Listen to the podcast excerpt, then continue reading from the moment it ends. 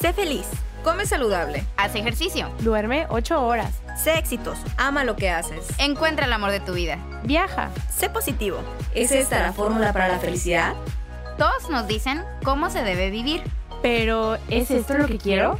¿O es lo que los demás me dicen que debo querer? Nosotras somos Paulina, Elisa, Giovanna, Monse. y juntas te damos la bienvenida a esta aventura en la que descubriremos que no existe una fórmula mágica para la felicidad. pero que alcanzarla es más fácil a partir del amor propio. Por eso, Espero que te quieras.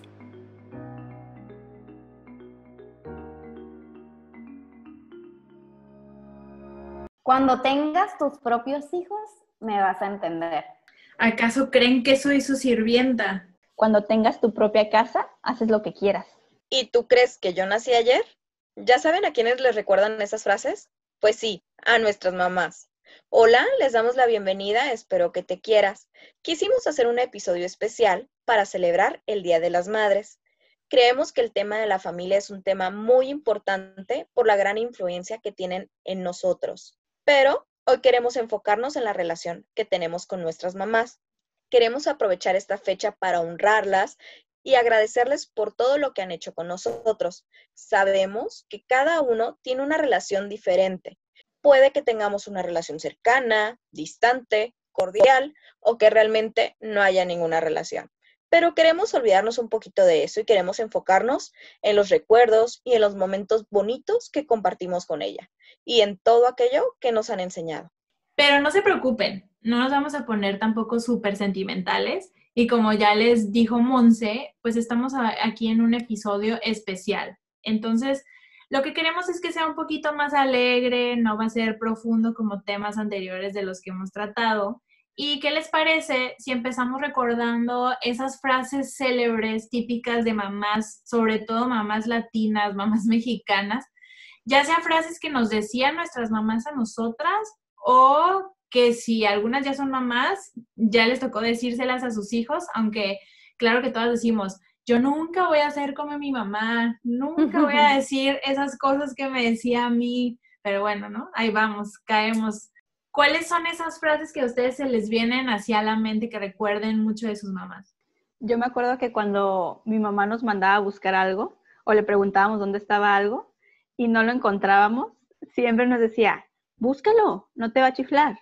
Y lo peor, del to- lo peor de todo es que sí tenía razón. Ahí donde ella decía que estaba, ahí estaba. Es que las mamás encuentran todo, es increíble, porque yo creo que todas hemos pasado por eso y cuando nos dicen de que, ¿y qué te hago cuando lo encuentre? Y lo encuentran. O te Sí. está picando, está enfrente, ¿no lo ves? Y ahora nos pasa a nosotras que vivimos solas y también sabemos dónde está cada cosa, ¿no? O sea, como que lo dejas en un lugar y ya sabes en dónde lo vas a encontrar y a lo mejor alguien más pues jamás imaginaría que está ahí. Entonces ahora es cuando la entiendes y dices, ay, mi mamá. Sí, Sí, claro. a mí se me hacía antes impresionante de que cómo es que sabe dónde está no solo lo suyo, pero lo de todos en la casa. Pero pues sí, ahora lo entiendo. A mí me pasaba que, por ejemplo, era de que, pues me comía, por ejemplo, un plátano, ¿no? Y luego de repente, ah, te comiste un plátano y yo, ¿cómo sabes? Cuentas la comida y no, y ella de que, pues no, pero sí sé yo, qué miedo. Y ahora ya la entiendo, porque ya es como, ah, pues sí, ya sabes lo que compras y lo que tienes, pero pues no lo entendías. Totalmente, son súper pequeños detalles que no nos damos cuenta hasta ahorita porque me identifico mucho con eso que dices. Yo ya sé que tengo de comida y luego en tu cabeza vas planeando de que, ah, ok, me queda esto, esto, mañana voy a hacer, eh, voy a preparar así y de repente, imagínate, digo, yo vivo sola, pero imagínate que alguien se comiera eso que ya tienes planeado, pues te enojas y así pasa con las mamás y pobres porque ellas no tienen que aguantar una persona, tienen que aguantar mínimo tres, cuatro, cinco personas y pobres, la verdad. A mí algo que me acuerdo mucho de una frase que siempre me decía cuando estaba chiquita y siempre me quejaba de que no, es que todo el mundo va a ir para acá o no, todo el mundo sacó ocho porque estaba súper difícil. Siempre me decía, a mí no me importan los demás, a mí me importas tú. Y yo, ay, igual, ¿no? Que si uno se avienta del barranco, tú también vas a ir a aventarte. Esa es clásica. O como cuando le pedías permiso para hacer algo y realmente estabas emocionado y ella por X o Y razón te decía que no. Sí, pero dame una explicación porque no puedo ir, por favor. Porque lo digo yo, porque soy tu madre y punto. Y aparte, O sea- ¿qué contestas a eso? Nada. Yo me acuerdo que yo sí le contestaba a mi mamá, por ejemplo, de que, pues nadie te obligó a tener hijos, tú quisiste tenernos, o sea, como ahora no te quejes y no estés diciendo nada si nadie te obligó. Y pues digo, qué mala, qué mala No, yo no podría decir nada, era ya así. A partir de que me hacía eso, yo me quedaba calladita, porque ahí que le contestara, Con que te volteara a ver. Ah, ya sé, esas miradas que matan, de que estás con alguien o algo así, y dices, ahorita que lleguemos a la casa. O en una fiesta, estás haciendo un berrinche, cualquier cosa, y ahí te va el pellizco por debajo de la mesa de que, cállate, aquí no, vas a ver llegando a la casa y más lloras, ¿no? O estás llorando por algo y te dicen, ah, ¿quieres que te dé un motivo para seguir llorando o para que llores de verdad? Esa me encanta porque es súper cierto. Ahorita te voy a dar un motivo para que llores con ganas. Ajá. o de que no me interrumpas cuando estoy hablando, eh, no te metas en las conversaciones de los adultos. Y si lo hacías, llegando a la casa vamos a ver, y tú ya sabías que era lo peor. Oye, pero no son solo frases, porque a veces también son así como estas miraditas o como es el tono que usan en la voz cuando te quieren decir algo. Por ejemplo, yo me acuerdo que cuando invitaba amigas a la casa y a mi mamá le molestaba algo, yo sabía que si me decía, Giovanna, ¿puedes venir poquito? Yo sabía que eso no era un, ay hija, ¿cómo te la estás pasando? Era un, que bajen los zapatos de los muebles o ¿por qué tienen tanto cochinero? ¿A qué hora se van a ir? ¿Que no tienen casa o qué? Y yo por el, yo por el contrario, mi mamá, no, mi mamá le valía y enfrente de mis amigas se ponía a decir las cosas y yo ya me quería meter abajo de la cama de la vergüenza al principio, porque ya después pues ya sabían cómo era y ya nada más me quedaba a decir, ah, ya saben cómo es mi mamá, está loca, ¿no? El típico está loca. Oye, a mí me pasaba al revés, cuando iba a casa de alguien y la regañaban enfrente de mí, era como, ay, ¿ahora qué hago? ¿Miro así como a- al piso? o- Era bien Era bien incómodo. incómodo, sí. Pero mi mamá siempre era de que, no, no, no, yo prefiero que tus amiguitas vengan aquí a la casa porque yo ya sé dónde estás, que estás segura, no que en otro lado y no sé qué. Que quién sabe qué vas a estar haciendo y con quién. Sí. ¿O no les pasaba que hacían algo y su mamá se llegaba a enterar? Llegabas y te decía, ¿te mandas solo o qué? ¿Eres tu dueño? ¿Qué onda? ¿Aquí, aquí qué? Es hotel, ya más grandes, ¿no? Cuando te ibas de fiesta, aquí no es hotel, no vas a estar llegando a la hora que tú quieras, respeta los horarios que hay. O cuando te despertaba temprano, ¿no? De que, ya despiértate, ya son las nueve de la mañana y eran las siete, ¿no? Y de vacaciones. Sí. Me acuerdo mucho de eso, que cuando eran fines de semana o vacaciones, la verdad, yo ya me despertaba de qué tipo desde las 9 de la mañana, pero sabía que si mi mamá sabía que ya estaba despierta, me iba a poner a limpiar la casa, ayudarle o a hacer algo. Entonces yo me quedaba haciéndome la dormida hasta lo más que pudiera, hasta que ya ella abría la puerta y entraba y decía, ¿que no te cansas de estar durmiendo? Ya párate, hay cosas que hacer. Y yo, ay, sí, ya voy. y qué floja eres y que no sé qué, y ve cómo tienes tu cuarto y yo cuarto. todo lo que tengo que hacer. Un favor que te pido y no lo puedes hacer. Oye, mi mamá nada más por la forma en que abría la puerta, yo sabía si estaba enojada o no. Era como que si la abría muy rápido decía, ching, ya está enojada porque todavía estoy dormida. Por la forma Sí. de caminar también, ¿no? Las aprendemos a conocer muy bien, la verdad. No, y, y- sí, y sabías que lo que ella decía, pues era eso, ¿no? Ella era la, la que mandaba en la casa. Oye, pero también hay, bueno, yo tengo recuerdos de algunas frases bonitas. Como siempre me acuerdo que mi mamá nos inscribía en estas carreras de Calimax, de un supermercado. Y pues, o sea, imagínate si yo iba a ganar esas carreras, obvio no, pero mi mamá siempre nos decía, no, lo importante no es ganar, lo importante es participar. Y Ah. adulto, Mi mamá siempre estaba en todos los festivales también, por ejemplo, y me aplaudía así de que se ponía súper orgullosa, me ayudaba con mis trajecitos, era la primera en la fila. la mejor bailarina.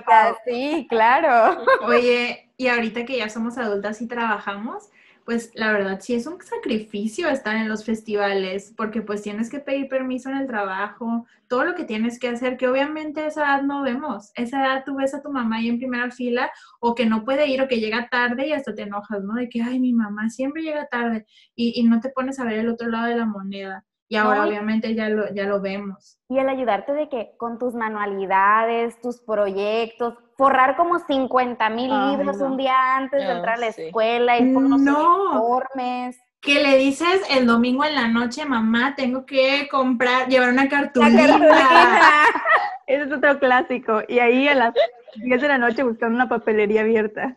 Pobrecitas, la verdad sí las hacemos pasar por muchas cosas que obviamente no nos damos cuenta hasta ahorita, ¿no? Y todavía dices, mi mamá es la peor mamá del mundo, no me quiere. O sea, ¿cómo no te va a querer si todo lo que hace por ti?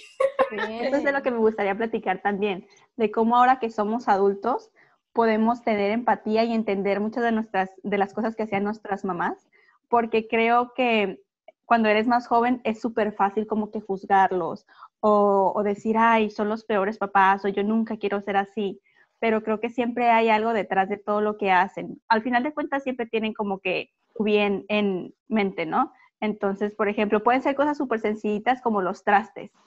Los trastes de que siempre era el pleito de que yo no voy a lavar tus trastes o cada quien lave sus trastes y para mí era como que, ¡ay, qué enfado!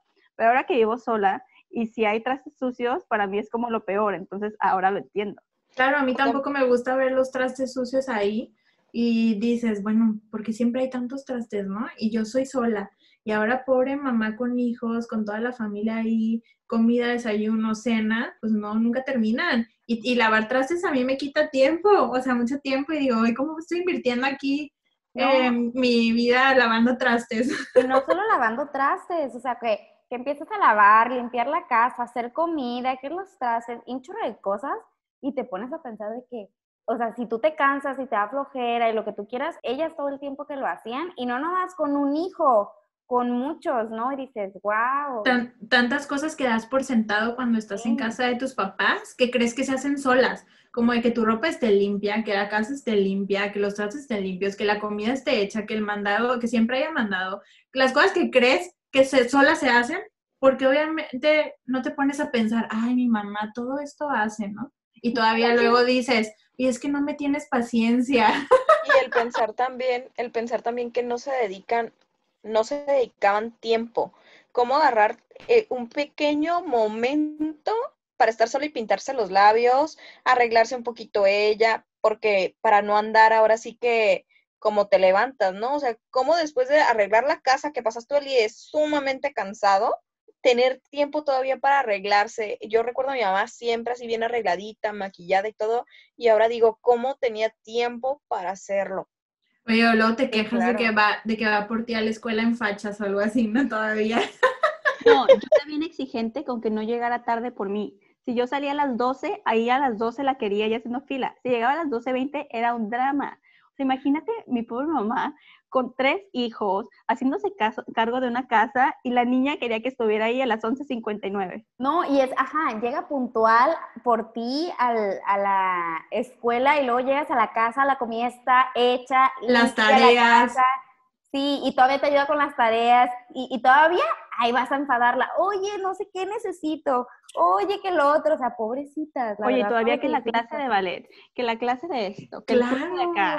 Yo creo que por eso la pensamos tanto nosotras para ser mamás, porque es, es que ahora valoras mucho esas cosas, como dices, esas cosas que pensaste que se hacían solitas, pues no, y ahora valoras, por ejemplo, bueno, a mí me da mucha risa porque ahora yo veo muchas cosas reflejadas en mí, ¿no? Que yo me quejaba de mi mamá, el, tema de dejar la luz, apagar una luz, ¿no? Ahora es como, no, no, no, hay que apagar la luz porque el recibo, ¿no? Oye, Pau, el, el calentón. Ah, ¡Ay, claro! El calentón, ¿no? De que ahora ya, antes, no, yo cuando tenga mi casa lo voy a aprender. Toda la noche. Y dices, en mi vida lo vuelvo a aprender. no, no tengo tanto frío. Aquí están las cobijas, con eso me tapo, ¿no? Y saco al tema el calentón porque, digo, para que todos entiendan, Pau y yo este invierno estuvimos con el calentón prendido y cuando nos llegó el recibo de la luz fue que... ¡Oh, sorpresa! Sí, no. Nos dio un mini infarto, creo que más grande que mini.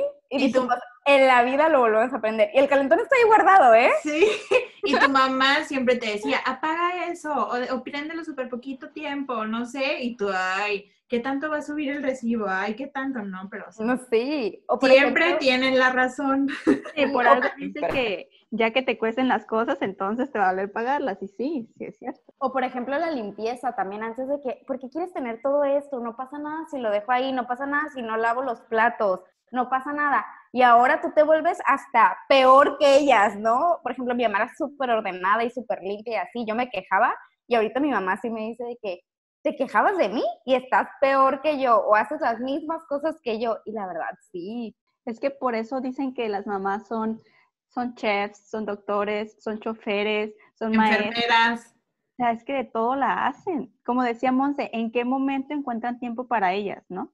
Y lo siguen haciendo, porque cuando te enfermas, pues todavía, bueno, yo al menos, yo no sé qué tengo que tomar o qué tengo que hacer. Y luego, oye, mamá, este, ¿me das un remedio de no sé qué? O, oye, mamá, ¿cómo cocinas esto?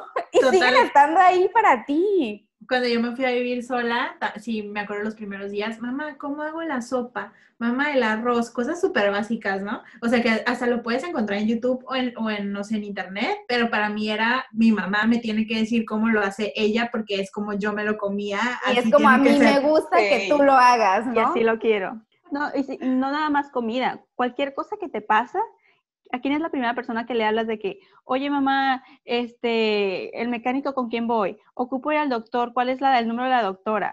Tenemos treinta y tantos años o andamos por los treinta y seguimos hablándole a nuestras mamás para todo. Para que nos Pero digan incluso de que, oye, ¿qué compras para limpiar esto? Ay, Oye, sí. ¿qué, qué marca de no sé qué de lata compras para hacer esto?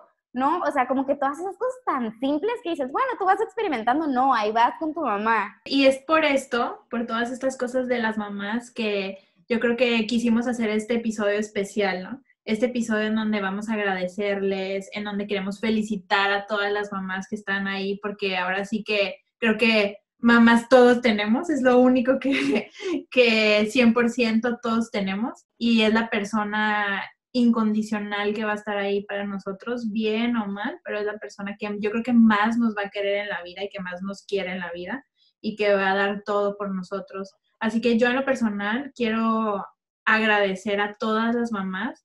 Yo creo que muchas veces es un, eh, pues es un trabajo muy difícil ser mamá y más porque queremos ser mamás perfectas, ¿no?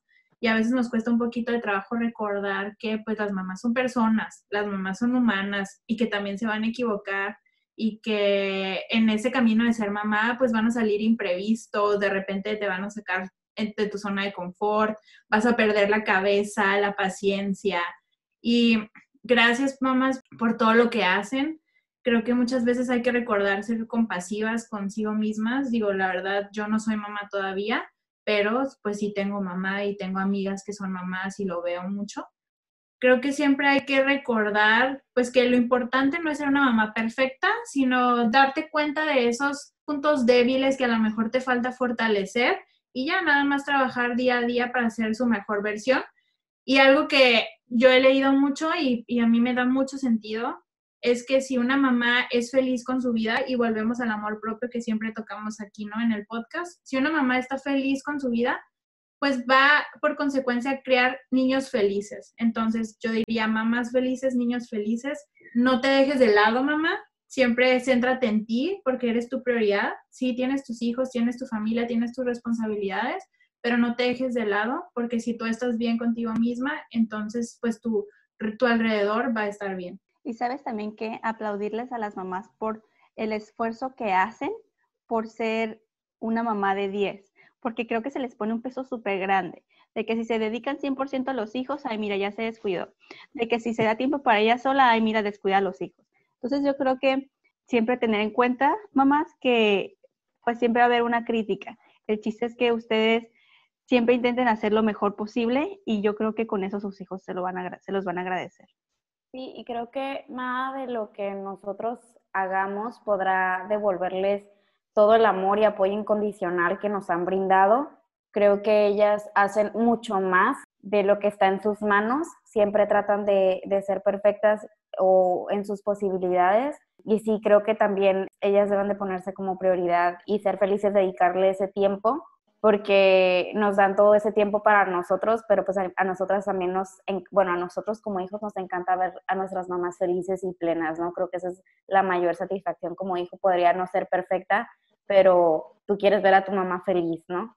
Claro, y, y sobre todo también gracias por, gracias por estar presentes, gracias siempre por darnos una palabra de aliento, porque a lo mejor fue la mamá de un amigo o la mamá de una amiga o una conocida quien siempre tuvo una palabra para nosotros. Entonces, gracias mamás por siempre estar presentes, gracias por siempre vernos hermosos, porque son las únicas que nos ven con el corazón. Gracias por tener la puerta abierta, porque así tengamos 30 años, siempre vamos a poder llegar con ustedes porque sabemos que son las únicas personas que siempre van a estar para nosotros. Gracias realmente, porque gracias a ustedes somos, creo yo, que los más brillantes e inteligentes como podemos. Entonces, Gracias por todos estos ejemplos, por no rendirte jamás conmigo o con nosotros. Gracias siempre, siempre, siempre por dar todo de ti sin esperar nada a cambio. Gracias, mamás. Y también creo que celebrarles todas esas pequeñas, grandes cosas que hacen en el día a día, que significan o significaron tanto para nosotros como hijos. Por ejemplo, el mantener la paciencia responder con amor después de la veinteava vez que escuchan un mamá, mamá, mamá de los niños o el sacar energías para jugar con los hijos después de un día largo de trabajo, o simplemente por ese beso o ese abrazo que te dan en el momento que más lo necesitas y que te hace sentir seguro, te hace sentir en casa, ¿no? Sí, lo que queremos yo creo decir es que las admiramos, las respetamos, las valoramos mucho más de lo que piensan y queremos expresarles nuestro agradecimiento porque ser madre es un trabajo de, de, tiempo completo de toda la vida y que nos sentimos muy bendecidos en tenerlos en nuestras vidas. Y queremos aprovechar este espacio para agradecer pues a nuestras mamás personalmente, que esas personas que han estado apoyándonos todo el tiempo, ¿no? Entonces, pues mi mamá se llama Minerva, ya nos vamos a poner sentimentales. Y yo te quiero decir, mamá, que gracias por todo lo que me enseñas, por todo lo que me enseñaste en mi infancia y por todo lo que me sigues enseñando. Porque aunque ya sea una adulta, sigues estando incondicional para mí. Gracias por ese trabajo de tiempo completo, por todas esas veces que la hiciste de enfermera, de cocinera, de profesora, de chofer, de psicóloga, porque aunque nadie te enseñó a hacerlo, siempre has dado todo de ti para ser la mejor mamá que puedes ser. Gracias por todas esas veces que te dejaste de lado, por ponerme a mí primero, por enseñarme a tratar con respeto a los demás, por mostrarme con el ejemplo todos los valores que hoy en día rigen mi vida, por convertirme en una mujer independiente, por apoyarme siempre y por estar ahí para mí en las buenas y en las malas. Te amo, mamá, te quiero mucho y gracias por apoyarme en este proyecto también. Ay, qué bonito. A mí también. No lloren todavía. Bueno, yo le quiero agradecer a mi mamá, Rosy, por ser una mamá excepcional, por siempre estar conmigo 24/7 en las buenas y en, las malas, por apapacharme, por darme todo su apoyo, su amor, incluso cuando estaba cansada, incluso cuando yo no lo apreciaba, por todos esos consejos, por desvelarme, desvelarse conmigo, por ayudarme en todos mis proyectos, por apoyarme, por crear la mujer que ahora soy, porque gracias a ella soy lo que soy. Sin su ejemplo, sin su amor, yo no fuera lo que soy. Gracias por cuidarme también, por quererme tanto. Eres la mejor, no podría pedir nada más. Y gracias sobre todo por apoyarme en todos los proyectos, por creer en mí, por la fuerza que tienes, incluso cuando no podías y siempre demostrarte, demostraste ser la mejor mamá. Muchas gracias por todo y te amo. Margarita, esto es para ti. Realmente quiero decirte que te amo muchísimo. Quiero agradecerte por todas esas noches interminables en las que estuviste a mi lado cuando lloraba completamente deshecha, por todas esas noches cuando me enfermaba y estuviste ahí conmigo, aunque tú estuvieras sumamente cansada.